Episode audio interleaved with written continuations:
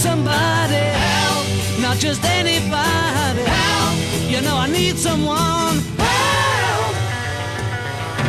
When I was younger, so much younger than today, I never needed anybody's help in any way. Now, but now these days are gone, I'm not so self-assured. Now I find I've changed my mind and open up the doors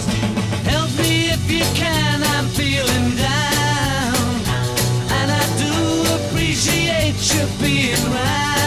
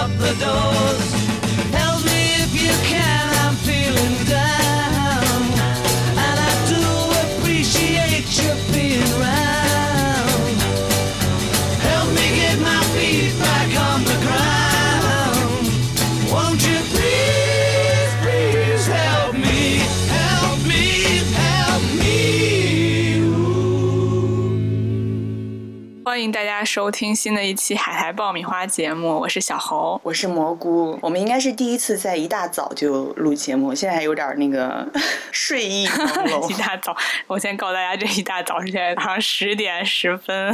我们今天要讲的这个电影是一个英国电影，名字叫《住货车的女士》，然后英文叫《The Lady in the Van》。我看它应该是去年吧，然后我这一次想找小猴来聊这部电影，是因为就跟他的那个题目一样，就讲一个住在货车里的一个流浪老太太的故事。你也是住在货车里的流浪老太太了？我就带着两个行李箱，我跟大家描述一下我目前悲惨的情况。我虽然不是住在货车里，但是我现在住在一个特别旧的小房房里，特别特别便宜。你知道有多便宜吗？小红，一天只要两千日币。哦，我无法想象这个房子的状态，因为你知道，我以前有一次，我和一个朋友，我们俩去旅游，结果我们当时也为了尝试特别便宜的住所，订了一个一天两千的。它是在一片田野中，就是方圆十里什么都没有。我们是打车去的，到了那个地方雨中，然后田野中矗立着一个小木屋，里面没有床，它全都是那种书架，然后书架上有一个特别脏的被子。然后我们就果断的拒绝了那里，然后就走了。嗯，上周六吧，搬到这个小房子里来的。那等我搬过来的时候，我第一天晚上就没有睡着，因为我实在太害怕、太心酸了。我觉得我虽然也并不是一个有钱人，我以前住的房子也挺小的，但是我从来没有住过这么旧，就是细节上我不忍直视，好多地方我晚上从来不开灯，因为我实在是不想看细节的这样一个房子。所以我就那天突然想起了这部电影，我觉得可能能更好的理解这样在外流浪流浪人的心情吧。就是因为是一部英国电影，通常都会搭配很好的演员，所以这个电影里面的主演就是英国鼎鼎有名的国宝级演员 Maggie Smith。对我来说，他最有名的角色应该就是《哈利波特》里头的那个麦格教授。看他的电影也是从基本上他进入老年时代，我才开始看他的电影。年轻时候电影我其实并不太清楚，我只是搜了一下，发现他、也不算年轻吧，就比较年轻的时候，他演过那那个呃，就是阿加莎·克里斯蒂的系列电影《大侦探波洛》的系列电影里面的好几部，其中就是《尼罗河上的惨案》里面，他就演了其中一个中年女性。我都不记得他年轻时候的面容，你不是不记得，你没见过。我能想到就是《唐顿庄园》开始尖酸刻薄的老太太的形象了。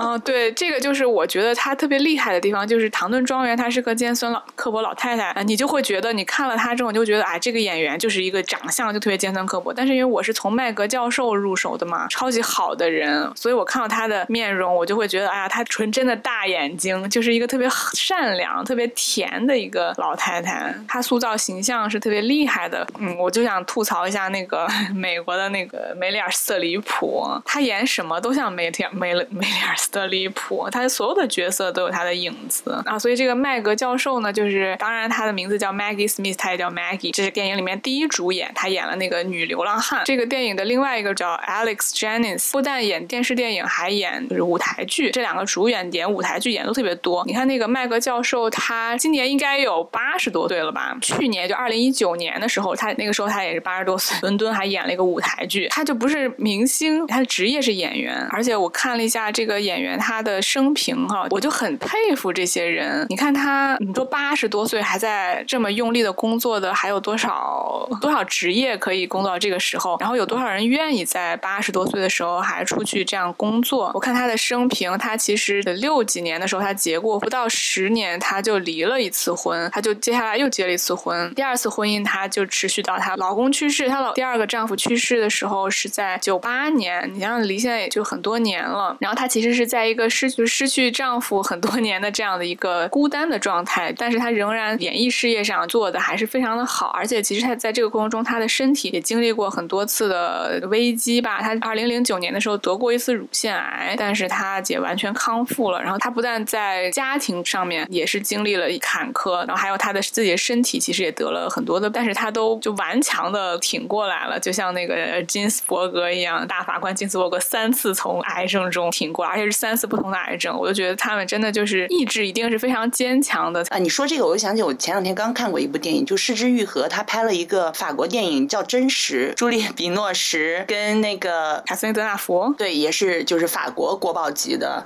嗯，白日美人的那个演员。就那部电影，他是讲这个女演员，就是她在电影里也是一个国宝级女演员，她这个女演员也已经老了，她跟她女儿之间当然有这种母女之间的纠结的关系，以及她与过去有一些纠结的关系，但是整个呈现的是她如何把这些纠结的关系全部都奉献给她的演艺事业。她是讲一个女演员的存在，就在她个人生活或私人生活上可能有很多失败的地方，可能他跟女儿的关系也并没有那么的亲密，但是对于他来说，这种常人所认为的幸福家庭亲情，并不能代替他的演艺世界，在他的眼里就是表演就是一切。我觉得《失之愈合》那部电影真的拍的特别好，就从细节就表现出一个伟大的演员的嗯考虑问题的方式吧。就是另外一个英国演员，他也是演演戏剧，但是其实我对他并不是很了解。但是他在里面演的这个角色呢，就是和这个呃女流浪汉产生了 odd，就是比较诡异和奇怪的情感联系的一个剧作家，叫阿兰· Benet。其实阿兰· Benet 是一个现实中存在的一个剧作家，而且整个这个电影就是根据这个 Alan Bennett 的书改编的。男主就是他自己。这个故事讲的是上个世纪七十年代到八十年代之间发生的一个事情。其实这个故事的主线就非常简单。剧作家 Alan Alan Bennett 新搬到一个地方的时候，就认识了在家附近街道上一直生活在街道上住在自己货车里的这个老太太，叫 Mary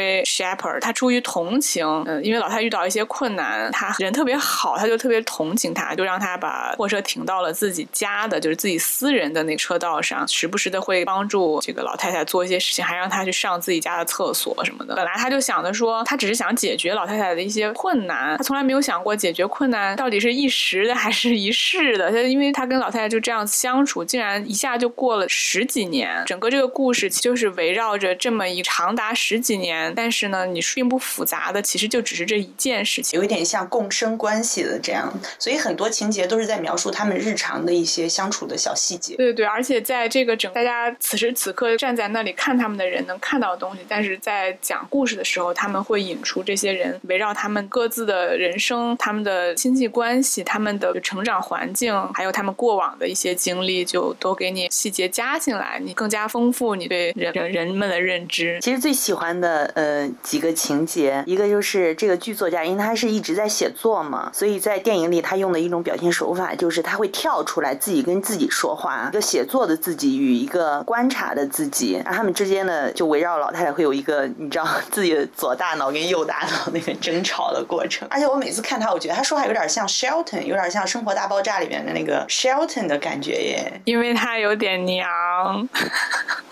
对，就是那种有点傲娇的讲话的方式。对对，其实这个又引出来这个作家他的身份，现在算不算剧透呀？就这个作家就在故事的一开始，他搬到那个的时候，他家会进来一个帅气肌肉男青年，然后他就给男青年介绍说：“这个是我的床。”然后有的时候会有那种到晚上的镜头，就是他给他家里的客人，就是陌生男青年说什么：“你要不要再喝个茶什么的？”那些男青年都看着像傻子。肌肉大傻子，然后他们就什么啊，然后就一副那个样子就走了。你很明显能看出来，那些男青年其实和这个作家他们并不是一类人。但是这些人往往就在他们家出现，其中伴随着卧室、床或者夜晚这样的字眼出现，所以大概你就能知道这个作家他应该就是一个深贵。但是因为那个是上世纪七八十年代，整个社会可能对同性恋并没有那么包容，所以所以他可能就这个事情其并没有非常清晰的展现出来。但是你知道。在英国，其实啊，对英国的电影里面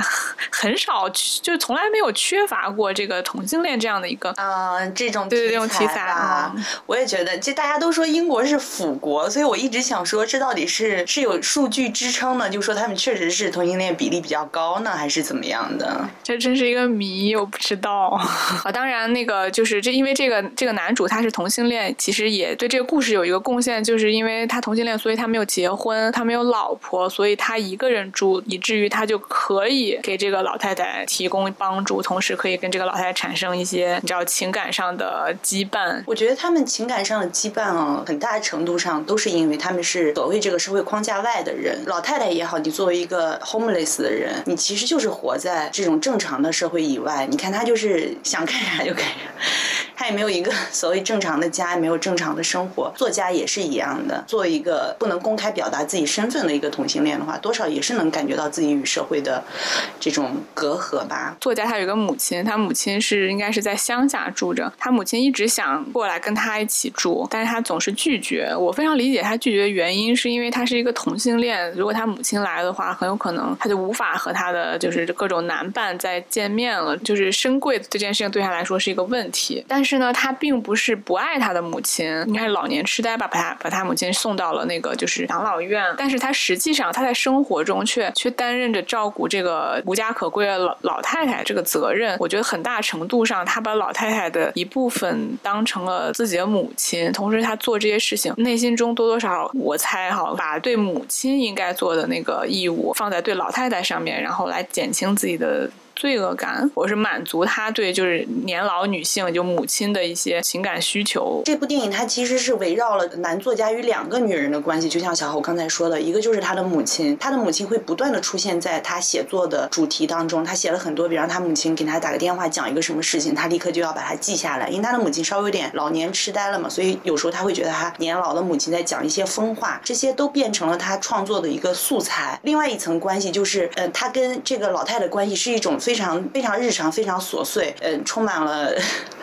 就是柴米油盐，不断处理这个老太太排泄物，对这么一层关系，我觉得他有一种所谓理想中的。他的母亲存在于他的写作当中，他把他的母与母亲的关系是投射在一种所谓精神联系的那种程度上，多少有点让人感觉他一开始是活的，是活在一个漂浮在空中楼阁的这样一个感觉吧。所以他跟他母亲的关系也好，跟别人的关系也好，总是这种有一点精神导向的。但是在于他与这个 Margaret 相处的过程当中，他是一种实实际际、实实际际的生活上的建立了这种生活上的联系。我觉得他是描写出来这两方。面吧，我倒不觉得说他在 Margaret 这件事情上是多少投射了呃母亲的罪恶感呀，或者我倒并不觉得这样。我是觉得他在跟 Margaret 相处的这十五年里，渐渐学习到了生活并不是一种你知道只存在于文字或者只存在于精神这样子的。你跟一些人与人之间的关系，可能就是充满这些日常琐碎，然后在这些日常琐碎当中建立起来的关系，并不会比你在纯粹的文字、纯粹的精神当中建立起来的关系要差，就并不是一个低一等的关系。有可能吧？我觉得可能英国人就比较 一个文学的国度，因为这个作家他经常就是你能看到，就是呃，他不是有两个他吗？一个是写作的他，电影的表现是让两个同样的人就是出来，然后一个是写作的他，一个是生活琐碎的他。通常那个写作的他就会站在窗子跟前，就从来不出去，站在窗子跟前往外看，然后就讽刺一切，用的那用那种文学家才才会用的尖酸口吻去讲很多事情。然后在这个生活的他就会做很多事情，包括处理老太太的排泄物，帮老太太做这个做那个，然后还推老太太在推着他的车去这里去那里，或者是拜访这个人那个人。我觉得老太太把引出了那个生活琐碎的他引出来更多，就是让他从一个把自己放在窗前，永远不愿意接触外面社会的他，其实是强行的让他通过接触外界的世界，包括接触一个年老的女性，然后让他感受到了一些精神之外的东西。因为他跟社会之间有那种隔膜，他以一个局外人的身份在观察这个社会吧。但是，嗯，就这个老太太的存在，让她跟这个社会就是。从一个局外人到了一个局内人的，把她拉进了这个社会框架当中来。其实这个关系你不觉得很有意思吗？虽然两个都是处在框架外的人，但因为他们彼此发现了 对方的存在之后，你反而就会觉得啊，原来我并不是唯一一个处在社会框架外的人。而你通过这样跟另外一个有着相似这种隔阂呃背景人的联系，其实你找到了自己与整个世界之间的联系吧。你要不跟大家说一下这个流浪老太太是一个什么样的人？这个老太太吧，就是她，她。肯定是和你我听众大家所有人平时认识的人都是一个非常不一样的人。首先，她是一个，你从外表上看，她是一个特别脏、特别臭的一个老太太，她就卫生非常的差。她臭到什么程度？就是她跑去那个 教堂去去跟神神父忏悔，不是你要坐到一个小神像电话亭的亭子里头吗？然后等她出去之后，下一个进来的人就进不去，因为太臭够了。所以那个神父他就非常的习惯了。他已经说，你从那个就是塑像、雕像后面找一个空气清新剂，你就可以进去了。就是你就知道它的就卫生状况什么样。还有一个 van，就是一个货车，小面包车。它的这个面包车里面堆满了各种各样的东西。它不是我们想象中那种房车出去旅游的那种里里，或者是那种就特别会精心打扮自己的小天地的那种那种人。他们把自己的小车弄得特别的精致，特别的干净美好。老老太里面就是一个垃圾堆，就相当于你去收破烂的地方，看见他们的家。一样，就一个一个塑料袋，各种塑料袋堆在那儿。别人给他东西吃，他吃剩的盘子呀什么的，就是各种各样的东西就放到那儿。你无法想象里面都放了什么东西。而他经常，他不是停到那个街区附近之后，他就会把那些塑料袋一个一个拿出来，就不知道是放不下还是怎样，堆在他的车周围。他不是要解决上厕所的问题嘛？他就有的时候就会跑去那个这个作家的家里上厕所。上完厕所之后，他没有表现厕所本身，但是表现这个作家他就疯狂的在那儿刷厕所、拖洗厕，就是马桶周围的地。板就是哎，我都不敢想，因为我我感觉我稍微有一点点洁癖，所以我就不太不太敢想这件事情。可以看出来，老太太不但不关注自己的卫生状况，她同时也不太管是她周围的卫生状况，而而且她也不在乎给别人带来麻烦。感觉上她是不是很尊重别人的？比如说别人会很善意的逢年过节给她拿一些小礼物，给她带一些圣诞节的吃的呀，或者是送点花啊什么，她总是用非常严厉的语气说说啊，我吃这个会胃酸，这个东西好不好吃？就或者是你这个花儿也太小了，我以前拿拿接到过特别大的花，就之类的。他总是对于各种各样的别人对他的善意也进行特别不客气的批判。他就是一个特别怪的人，特别刺儿头。我觉得如果不是因为他生活如此的让人同情，我觉得就不会有人理他，他就不会有朋友的，就这样的一个人。我觉得是相反的观感。就比方说他的邻居给他送花呀，或者送什么什么东西呀，你说他是一个刺儿头，是因为他没有表现。现出来所谓的所所应该有的一种感激或感谢的心情，对不对？我反而觉得，如果你我表现出来啊感恩戴德，那我成了什么了？我是一个，我跟你一样，我是一个，我虽然流浪，但我也是一个人。我不知道这么说是不是有点极端，但是如果你在给我馈赠的时候，你所期望看到的是我对你的感恩戴德，你不觉得你的馈赠是并不是为了我，而只是为了你自己良心上的，或者说一种伪善也好，或者说你为了彰显你所谓的。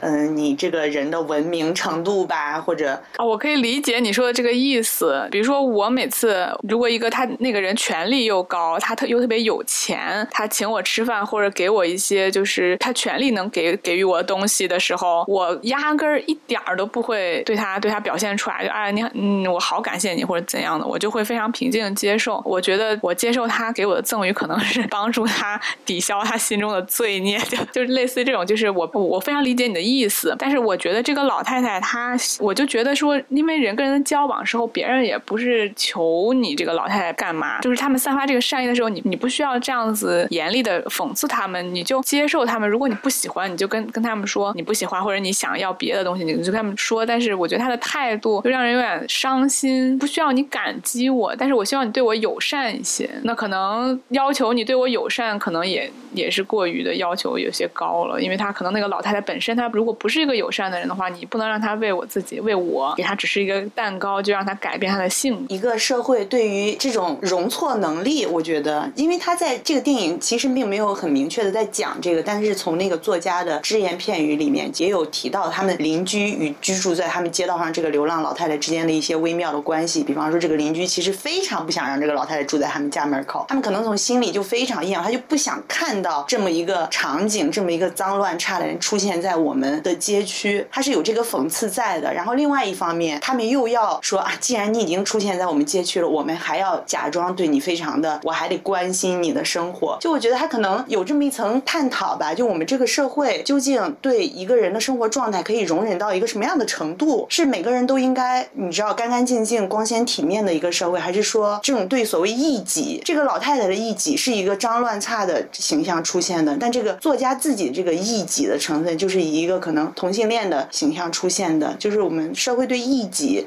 到底能有多大的一个包容程度呢？我在那个电车上，日本电车上也经常看到怪人。第一次来日本的时候，跟我那个日本同事一块坐电车，然后电车上有一个特别怪的人嘛，我还是个小孩，我什么都不懂，我就跟我那个同事说：“哎呀，你快看他，你快看他！” 我就是那种吃瓜群众的反应立刻就出来了。然后我那个女同事，就是日本女同事，立刻跟我说：“哎呀，你不要看他。”我说：“为什么你不要看？”她说：“有两个原因，第一是那个人。”他很怪，他可能自己就是，如果他被别人看的话，你可能会伤害他。第二个原因就是你这个我这个女同事自己也害怕，她说我越看他越害怕，她有很矛盾的两个心情，不想让这个怪人觉得我们都在看你，然后你又特别怪。但其实她不看这个怪人，也并不是说她就百分之百的理解或者说百分之百的接受这个怪人的存在，而是她自己也有害怕的成分，她就不想跟这个怪人发生任何一点的联系，哪怕就是眼神上的交流都不要有，最好就当他不存在。我觉得这也是问题，这也并不是一个就特别好、特别礼貌，或者说这个社会特别该有的一个做。就是你就觉得他很虚伪嘛？他明明心里觉得他特别怪，却要表现出来一副一切都很正常、稀松平常的样子。我不太想不出来，我还能做什么？我觉得这个跟日本人的性格有关。日本人本身对很多事情，他们就有很高的要求，很挑剔，让他们接受这样的怪人真的是很困难的。但是如果这件事情发生在别的地方，或者说说别的人。吧，就是有，我就知道有一些人，就是心胸特别宽阔，或者他们之前的生活环境让他们对这种怪人的接受能力特别强的时候，他们也许就不会就是假装没看到你，然后对你漠漠视，他们可能就会多多少少产生一点点的互动。我说这个就是，我也并不是说说我们就应该，你看敞开胸怀让我去接受，我也接受不了，对不对？所以我觉得这个电影就是给出了这么一个正常人以及跟这个社会有点不太一样人之间的这么一个微妙的关。系，所以它虽然是集中刻画在作家跟这个老太太的关系，但是侧面还有很多这种他们街道上的人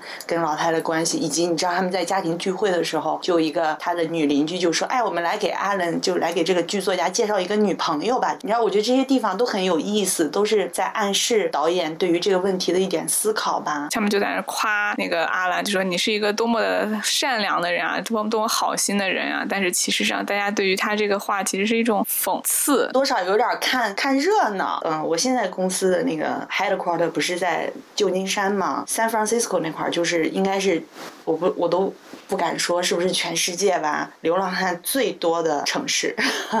我第一次去的时候也是挺震惊的，就我们公司的那个楼是在整个 San Francisco 里边流浪汉最多的一条街道上。第一次去的时候，我所有同事都说你不要一个人走过去，你肯定会害怕。就早上你要跟我们一块儿，走到那个附近，我才知道他们说的是啥意思。因为那整条街道上就睡满了人，然后虽然也是厕所的味道，但我同事说这都是他们一大早已经有人冲过一遍街道了，但是就是到处都是厕所的味道。然后我们走在马路上又看到别流浪汉在路边拉屎，然后流浪汉在路边扎针，就是吸汗。这不是犯法的吗？真的，这但是 you know 他们都已经那样了，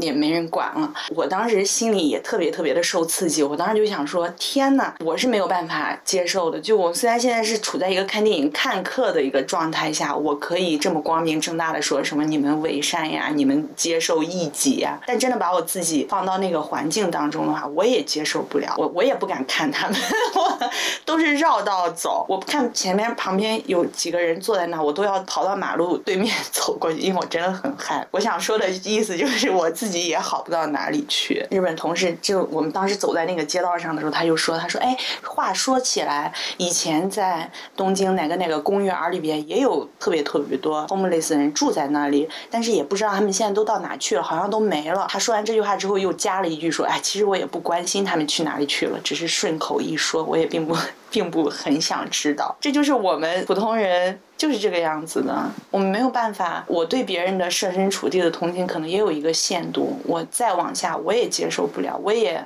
你知道我也没办法。我挺佩服 San Francisco 有一些那些社工公司的那些同事，有时候他们也会周末去做一些这种福利，嗯，冲刷街道呀。我现在是站着说话不腰疼，对。我觉得可能因为你没有在有很多流浪汉的环境，就是长期生活，所以你对他们属于一个因为不了解产生的惧怕。我觉得你天天看到这种悲惨的状状况，你一定会想做一些什么。但是因为你当时去那儿也刚开始才学习认识他们，还没有说到做什么的程度。东京应该是上野公园吧，因为我记得有一次我去上野公园看到他们好像过一段时间就好像每周还是每天定点儿给他们发饭，然后那些 homeless 他们就排队，然后就领什么。你说到那个就是 San Francisco 那些情景，我其实虽然我没有见过，但是我记得我原来在 L A 的时候。就是我去我去不是去玩嘛，然后我的一个朋友，他当时他他在 UCLA，他带我去他家附近的一个超市买东西，结果从超市出来，我没有注意旁边站着一个老太太，她突然把她手上的可乐瓶递给我说：“你帮我打开。”然后我就懵了，我就顺从的就把他那个给他拧开。我一刚给他拧开，他一把就夺了过去，就好像是我抢了他的东西一样，我就惊呆了。但是我觉得那次是第一次遇到这样的，因为我以前咱们中国的流浪汉就是要饭的，他不太可能跟跟你讲话或者有这种肢体就是接触，他不可能跟你有互动。但是第一次我跟一个这种人互动，就他，我觉得流浪汉好多人他感觉他的脑子有点问题，精神有问题。但是这些精神有问题是不是他就是比如说天生或者他真的是大脑损伤的问题？我觉得很有可能是遇到了一些事情，这个原因就就是其实可以引出来。这回看这个电影《货车的女士》，电影里面讲了他在成为 homeless 之前，他暗示说他之前是什么？就其中一个是说这个老太太对音乐非常的敏感，他经常会听见小孩演奏音乐，或者是听到别人家放音乐，他就会受不了。然后有一次，阿兰就在家放音乐的时候，他就捂着耳朵大叫说：“你不要放了！”然后阿兰就很气愤的说：“怎么会有人就不爱听音乐？你为什么不爱听音乐？”在老太太说：“我不是不爱听，我是不能听。”在后面的细节里面，其实有讲到说，其实这个老太太她原来是她师从的，可是当时在巴黎最有名的一个呃音乐家去跟她学钢琴，等于说是钢琴大师的一个唯一的一个女徒弟。而且她当时因为弹特别好，她还经常登台演出，就属于那种普通人难以企及的那种荣光，就站在聚光灯下。而且就有一次，她不是进到那个阿兰家去，让他帮她干一个什么事情，她就随便拿了一个书，结果她就说出来一句法语，这个阿兰就。就有点震惊，他就尝试着用法语就开始跟他对话，然后老太太就在无意识当中就用法语跟他讲了半天的话，所以这个阿兰就在心里就嘀咕说，他的法语就是非常的流利，既会法语又会钢琴，他其实说明他原来年轻的时候接受过非常好的教育。你说如果在年轻时候是这样的一个，应该可以说是未来什么光明无限的一个人，他最终为什么会变成这样的一个 homeless？我觉得就是真的是他遇到了一些人生的挫折。其中有一个是说他年轻的时候去做修女。首先，他他从一个弹钢琴的钢琴大师的一个女徒弟变成了一个修女，他的这个原因我们就不得而知。但是一定发生了一件事情，让他远想远离尘世，投身于那个对神的侍奉。做修女过程中，他有一次情不自禁的在没有人的客厅里弹了琴，却被别人训斥。至少在那个时候的规训是说，音乐会放大你内心软弱的地方，玷污你对神的信仰。他有一次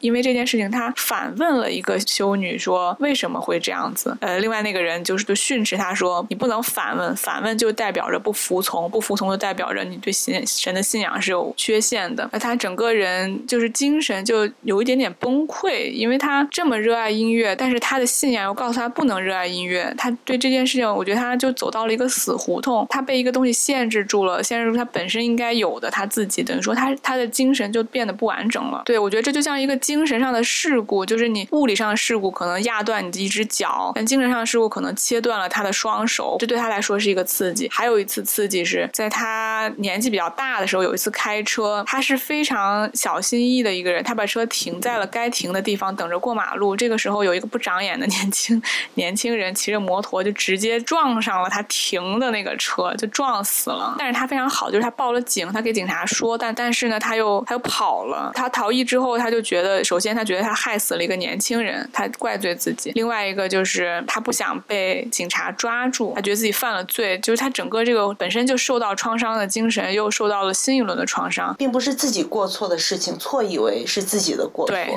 是的，他的精神其实没有自由，所以他就走在一个死胡同里头了，变成了一个 homeless。你有没有想过想要成为一个 homeless？这件事情非常非常的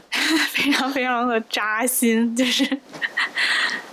虽然我现在过着一个比较正常的生活。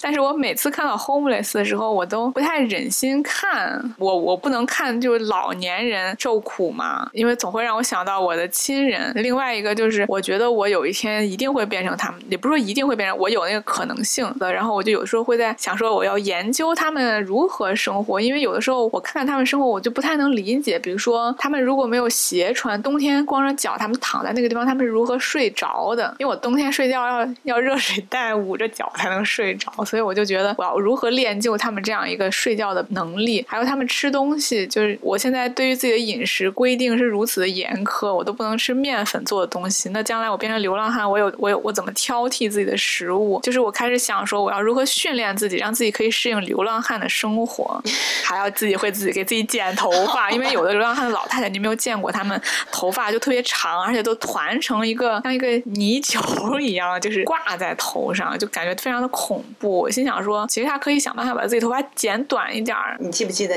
那个《那不勒斯四部曲》的结局？当然，它的开头也是以那个开头的，就是嗯，丽娜消失了，她把她所有的东西、照片、所有的东西都毁了，然后她就消失了。那个时候，她已经也已经是一个老太太了，挺能理解的。就是我也就我也总有一种冲动，就是我想有一天就就消失，就到一个没有任何人认识我的地方，重新开始，给自己松绑，或者去过一种对完全没有。任何人知道我，没有任何人认识我，就是这样，我就可以摆脱这么些年来积攒在我身上的 这些烙印。这个电影是一个非常充满中产阶级趣味的，嗯，观察流浪人的一个角度了。如果你去看这个人背后的故事的话，你就会发现他其实是在逃避某种束缚吧。这个老太太最后快要死的时候，在那个货车里就说了一段话，就还挺感人的，就说她真的非常喜爱音乐，怎么会有人不喜欢音乐呢？她说她在弹音乐的时候我就觉得。每一个乐符都是一栋房子，所以他在弹音乐的时候就可以进入到一个无限大的空间里。但是现实却是，他就处在这么一个小小的黑暗的一个货车里。他是想说，可能一个人，你不管他处在一个什么样的状态下，就是电影的一个美化吧。不管处在一个多么差的一个现实当中，你可能这个人是有一个，他是有一个很大的精神世界，或者他有他自己的一个不为不为人所知的一个非常光辉的世界的。但是我觉得有的时候，我我单纯的。就是想说，我也没有一个什么光辉的世界，我就是单纯的非常想消失。所以可能你在想消失的那个时候，就是所谓这种现实现在有的这种生活规则，你也就不在乎了。原来你想做流浪汉，是因为你想从那个正常社会消失，从这个社会的规则中消失。我想的消失哈，就是我的，如果我是主动消失的话，我想象的是我会去，呀，我想的也太中产了。我想的是我去欧洲的一个 农村去种地，就当农民，还过的是那种叫欧洲农农民的生活，还过得很好的生活。这样子我就可以像隐士一样远离城市。李子柒，李子柒，对我就可以过隐士一样生活，但是又生活的特别的好，特别的高兴。我想我成为 homeless，不是说我主动想，我是觉得我很有可能有一天就就精神崩溃，然后就疯掉了啊，或者是说我很有可能有一天我就就丧失了劳动力，或者说我很有一天就会被不公平的待遇，就比如说被一个地主地主恶霸，就是把我的所有东西都抢走了，我就没有没有办法再重新开始生活了，那样我又失去了斗志，我最后就只能变成一个流浪汉。流浪汉就是我生活的保底，因为我因为我不想死，就是我觉得就是最最后就是就是一个流浪汉，但是我就觉得流浪汉生活的非常苦，所以我尽量想让如果我流浪汉，我想让自己流浪汉过得好一点，而且我不断的在寻找就是比流浪汉的生活好那么一点点的一个 另外一种代替品。一个特别大的原因是因为我我感觉我有点洁癖，我受不了太脏，对这个东西会让我就每天都提提心吊胆，就压力特别大。我觉得我我也我也我也受不了。我现在有时候就觉得我已经完了，我已经没有办法就是消失了。为什么？因为我一天必须洗澡。你可以去河边去做流浪汉。找个海，或者找个河。我之前还看过另外一部电影，就是叫那个《无迹可寻》（Leave No Trace）。嗯，是讲一个人在深山里生活，他还有个女儿。这个男的他有个女儿，他就带着他的女儿过着野人一样的生活。但他们的生活，他也把自己的生活照顾得很好。他有各种各样的工具。呃，他也并不是说就是把自己搞成一团垃圾，就在吃树叶，就有点像长期的野营生活那种吧。他们在美国这样的人是不被法律。所接受的，就你不能就是这样跑到一个树林，被发现之后就被强制的带回到了现代社会里面，就社保组织来帮你安排，就把他们安排到一个农场，就相当于你住在那个农场里，你帮那农场里的人稍微干一点活，他就给你提供免费的住与免费的吃。按理说这是一个看起来是更舒适的一个生活，但是这个人他就接受不了，他就想方设法的要逃出去，他没有办法跟人一起生活。当然，这个电影也并没有没有明。说他最后暗示的就是这些人都是嗯应该去去过战场，他应该是有那个战后就是心理创伤，就他也是主动的选择成为这样一个逃脱到社会以外的人，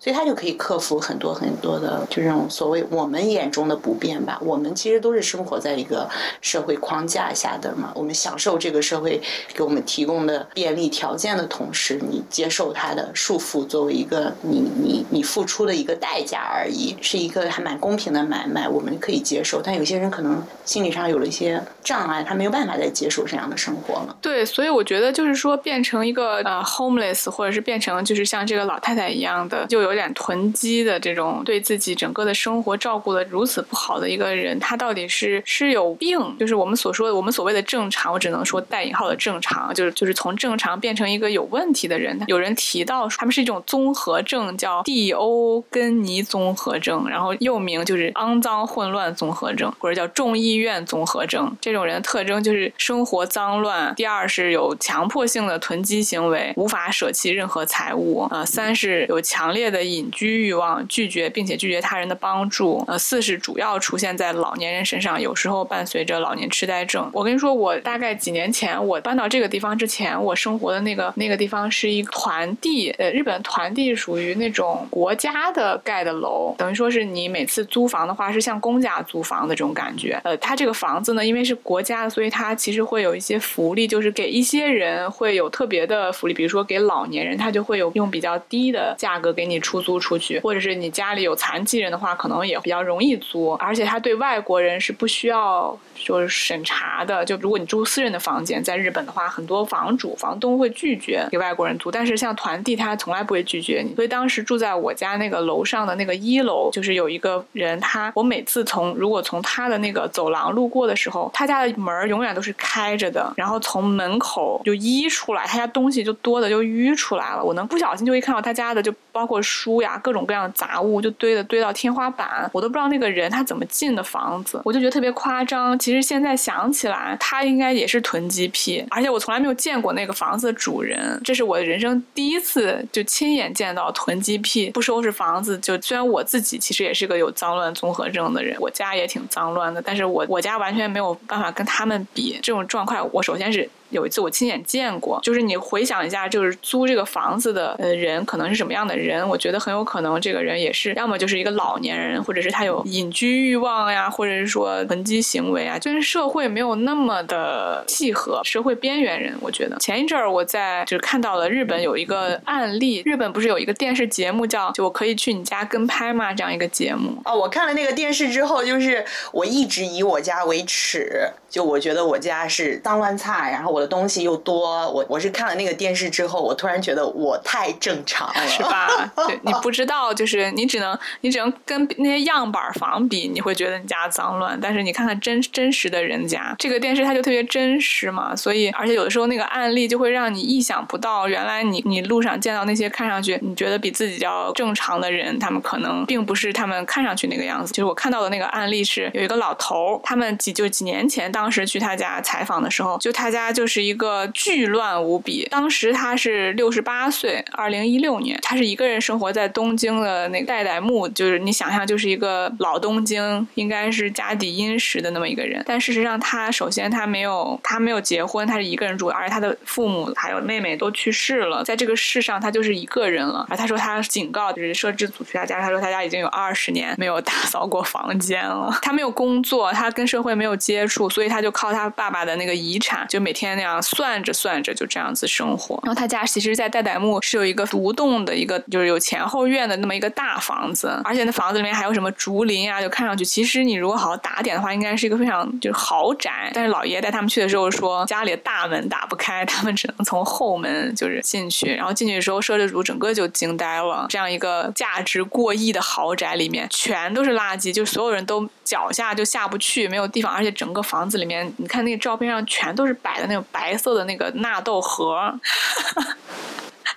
然后他就自己就睡在垃圾里，而且有一个地方我看了之后，我整个人就特别心酸。就他一个老人，他经常躺在那个就是口塔兹，就那个炉桌那个地方底下的那个榻榻米都已经磨秃了，你能想象不？事实上，在这个摄制摄制组在挖掘他之前的人生的时候，就发现他原来过着一个少爷的生活。他爸爸其实是一个嗯，算是一个非常有钱的人。他爸爸还是一个在一个很好的公司工作，而且这个房子是当时他们公司分配给他爸爸的房，他爸就把他给买下来了。他都这么老了，还能依靠遗产过日子的话，你可想而知，那个遗产一开始其实也挺多的。二十年前他父亲就去世了，所以说他这二十年基本上都靠他父亲的遗产。他每个月他只会花五万日元左右的苟且度日。他吃那么多纳豆是因为纳豆便宜，对，每天吃纳豆养。哎，对哦，他每天吃纳豆活这么养生，我也每天吃纳豆呀。他吃纳豆。洋葱和糙米哇，真的是超级健康。我觉得他一定是比那个吃麦当劳的年轻人活得长。然后他家有多么脏，我就不想说。就是他他的电饭锅从来没有洗过，他做好的直接在锅里就吃了，然后第二天再接着用。反正就是非常恐怖，就他垃圾如山。嗯，他已经无力了吧？对生活。对，因为所有的时间是在二十年前停滞的。然后当时我记得有一个细节，就就是那摄制组开始帮他收拾家嘛，就大家想改善他的生活，就是我们先用。我们的力量先给你把家收拾干净之后，重启你的生活就比较轻松一点了。所以大家在收拾他家的时候，发现他家的大门那个地方有一个报纸，然后那个大家打开一看是二十年前的报纸。他说这个报纸就是他爸去世那天的报纸。自从他爸去世那天之后，他再没有从那个门出去过了。然后所有的东西他再也不收拾了。最终造成他这样的一个结局的是最后一个亲人离他而去。但是呢，其实从他的人生之前也是有一些细节可以看出来，就是他。肯定他这样的一个精英家庭小孩，他上的学肯定是很好，他小小中高上的都是很好的学校。到了高三的时候，他就发现他不是在私立学校吗？他所有的同学都是那种学霸，都要立志考好大学。然后这个事情对他来说并不容易，因为他其实并没有那个能力能考特别好的大学，所以他就考了很多年，他都落榜了，就是早稻田呀、什么东大之类的，他就考不上。他整个人觉得自己就崩溃，他找不到自己在社会上的位置了。他就是因为高考，他只是跟他的同学比嘛，就是精神很崩溃了。从那个之后，他就已经不再出去了。他可能觉得自己那一刻人生就没有别的希望了吧，加上可能家人对他的期望值又蛮高的，生活在这样一个不错的家庭里的话，可能就没有办法无力面对自己的失败吧。你刚才说的虽然是一个非常浪漫的说法，就说也不能叫浪漫，就是非常有人情味儿的说法，可能是在他爸爸死的那一天，他的生活就停止了，好像是说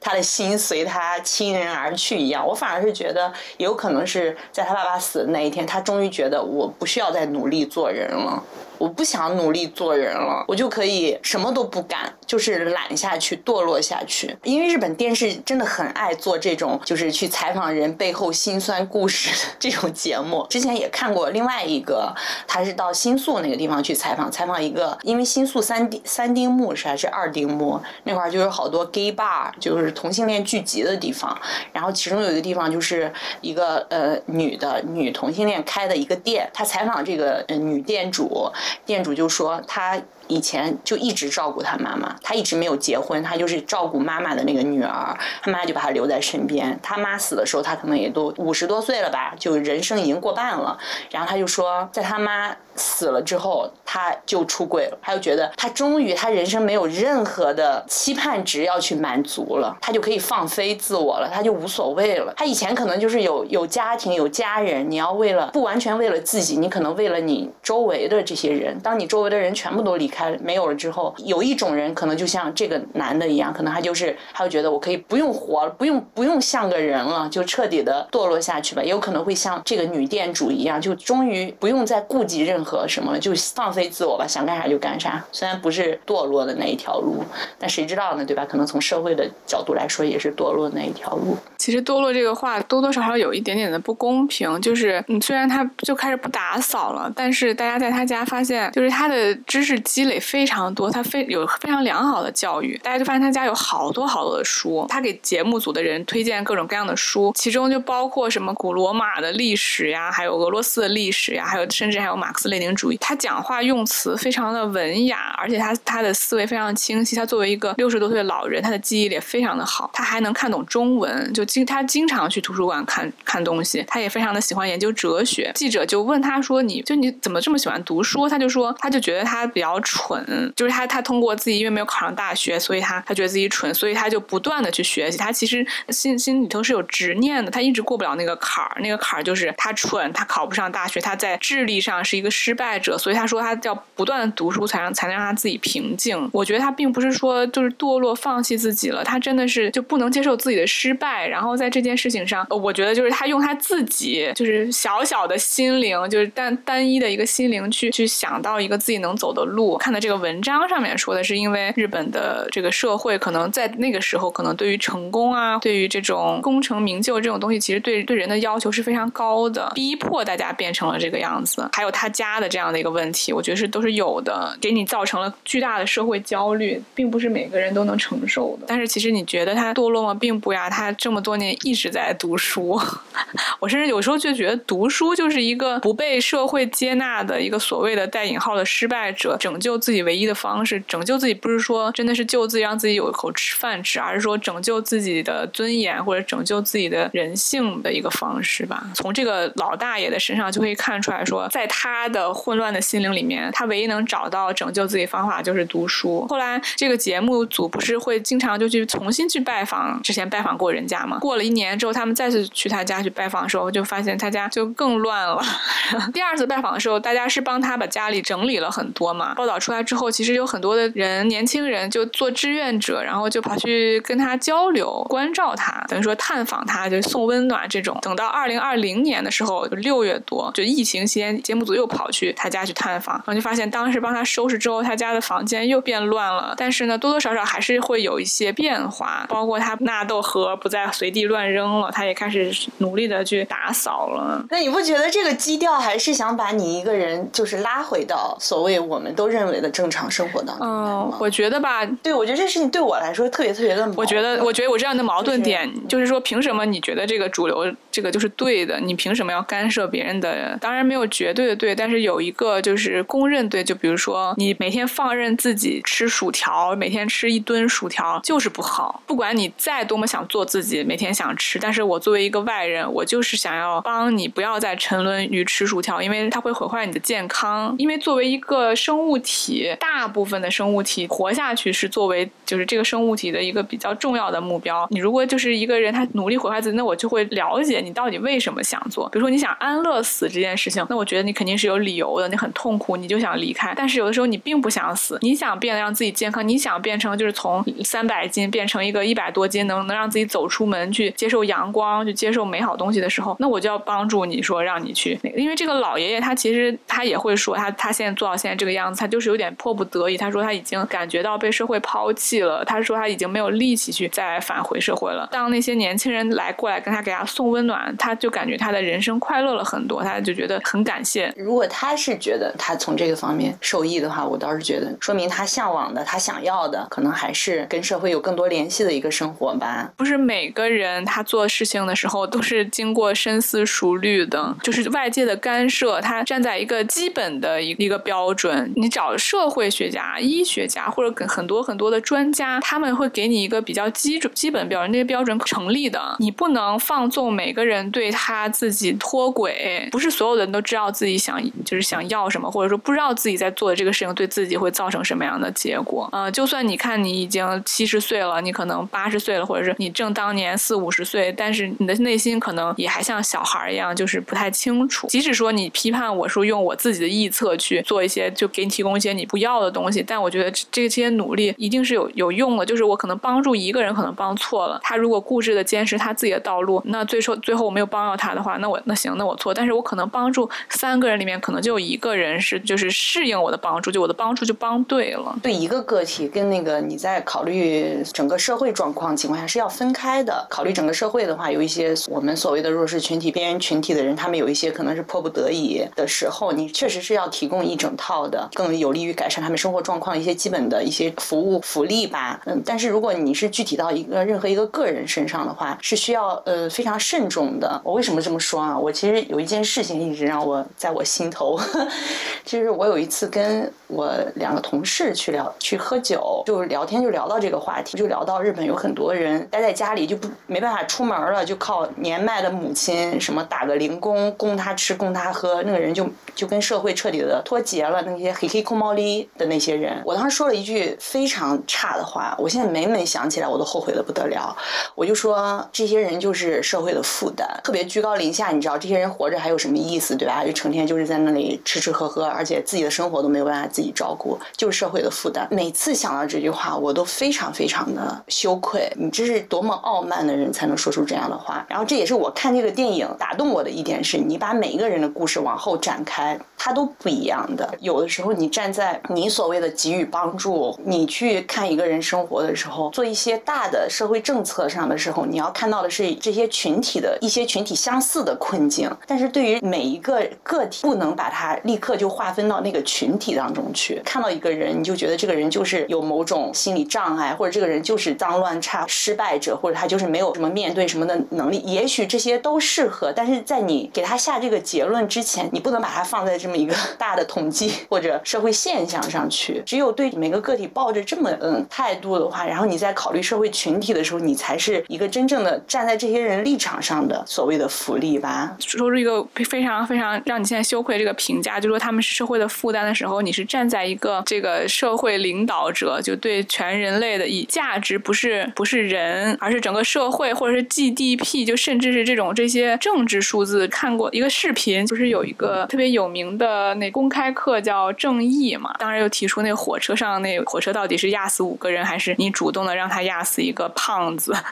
这种选择，很多人就提出就是说，那这个人对社会的贡献怎么样？那个人对社会贡献怎么样？老师就问其中一个学生，你觉得什么样的人的价值比较高？或者是说，这个人这样做的话，对社会的 GDP 啊，或者各种各样的贡献比较高？学生就站起来说，他觉得这个东西没办法比，不可能用这个价格来衡量的，人是无价的。可能当时你所谓的那个社会给你灌输的说，这些人是没有用的，他们对什么东西没有用？我经常会跟我的同事辩论的一个事情，就是说，到底各大 IT 公司做了一堆事情，到底有什怎么用？可能给大家的生活造成了很大的方便，点菜特别快，你可以随时随地拿起一个呃视频软件就开始娱乐自己，让自己不要孤单寂寞。同时，你还能赚很多钱，给国家做贡献，交很多税。在我看来，所有这些东西一点价值都没有。好的大学的精英的高材生都跑去华尔街，或者跑去什么证券公司去去做那种最赚钱的钱。我就这么说吧，就是他们都是精致利己主义者，他们也没有做过，他们和那个就是在家那些人是一样的。某一个国家总统就特别傻逼，他每天早起工作，制定各种政策，跑去争取选民，最终 给给社会造成的是毁灭。他那么勤勤奋，他是他是世界上最光彩的职业，他做的是看上去最重要的岗位，但他其实做的都是对大家都不好，在破坏大家，在在谋杀别人。他有价值还是在家里那个啃老族有价值？判断每个人价值的时候，每标准是不一样。在我的标准来说，可能那些在华尔街工作做的呃一些精英，或者是说我说的是某一些精英啊，就是只要他们就为了挣钱做很多很多事情，或者说为了生产一些比较廉价的产品，开工厂，然后污染当地的什么河水，各种各样那些，我觉得那些人才是有害的。他们他们的价值就是负的。你你现在的你对每个人的评价标准和当时的你的评价标准可能是不一样的，因为你可能看清了更多的，有了更多的视角，然后你的视角更加广阔了。每个人他都有他的的视角，到底什么才是值得的，什么是不值得？像我就觉得可能抖音就是不值得的，甚至有的时候我觉得 YouTube，当然它是有很大的很大的贡献，让大家去学免费学很多东西，但是更大的时候，它只是上层社上层人来安抚下层人的需求，给他们吃糖。就是我觉得大家要好好思考的一个一件事情，就是有的时候不是说你决定了你的人生的某某一段时间，或者你决定了什么，很多时候是你的经历决定了剧作家他在最后当这个老太太去世的时候，就是他在回顾这件他跟这个老太太这段经历的时候，他就说，他说就是他不管是他。呃，帮助了老太太，还是老太太帮助他？就他发现不知不觉中，二十年已经过去了，就他的人生中的二十年就走了。这件事情就是让我很震惊，就是有的时候你就这人生就。就是这么长的一段时间，就在这样一个你完全没有没有办法预料到的这样的生活中过度过了。你在二十年前，你没有想说，我我想计划我二十年，我这二十年是在帮助一个无家可归老太太。当当然，他在这个过程中也做了很多别的事情，这个我们就不说了。然后他就说，他觉得他从中学到的一件事情就是，没有什么东西来雕刻时光，而是那段时光雕刻了你。你是被你如何度过这段时间，就这段二十年你是如何度过的。然后这段时间度过的方式塑造了现在的你。有的时候在想说，当然随波逐流也是一种人生的选择。如果你想要做一个不忘初心，有一有一个对自己有一个想要想要实现的目标，可能对实现目标对你来说是是更高兴的时候，你会想想说，那你接下来的时候，如果你做一个什持续做一个什么样的事情，你会变得不一样。就是我觉得我从小猴的这段评论里可以看出来，小猴最近在思考。他接下来要如何度过接下来几年这个问题？你是你是为了钱在做一个事情，还是为了呃另外的东西在做一个事情？就是你的，其实你内心每个人一定是有价值导向的，做所以你在选择你做的事情的时候，而且那个事情可能是占你人生很大一个比重的时候，我觉得还是要稍微慎重一点。这部电影我其实啊有一点啊，是它那个因为是故事片嘛，我特别喜欢它的色调，呃，有点胶片的那种质感的颜色，而且我觉得配乐非常非常的好。流浪汉女主是一个，因为她有这个古典音乐的背景嘛。所以整个电影配乐都是以古典音乐为主的。我甚至觉得这个配乐有点像《哈利波特》的配乐。它有的时候音乐一出来，我感觉啊，这个麦格教授又回来了，这种感觉非常推荐大家去看。那好，我们今天的节目就到这里。今我们就是虽然扯了一堆有的没的，我要去洗个澡，准备去勾引小哥了。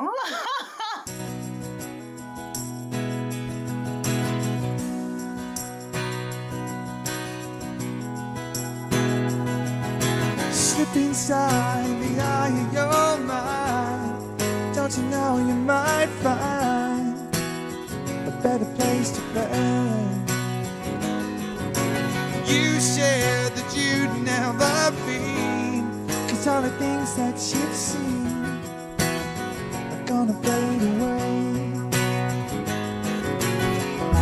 Start a revolution from my place shake the razor and I went to mine. Step outside, cause summertime's. You stand out beside the fireplace and take that look from off your face, cause you ain't never gonna back.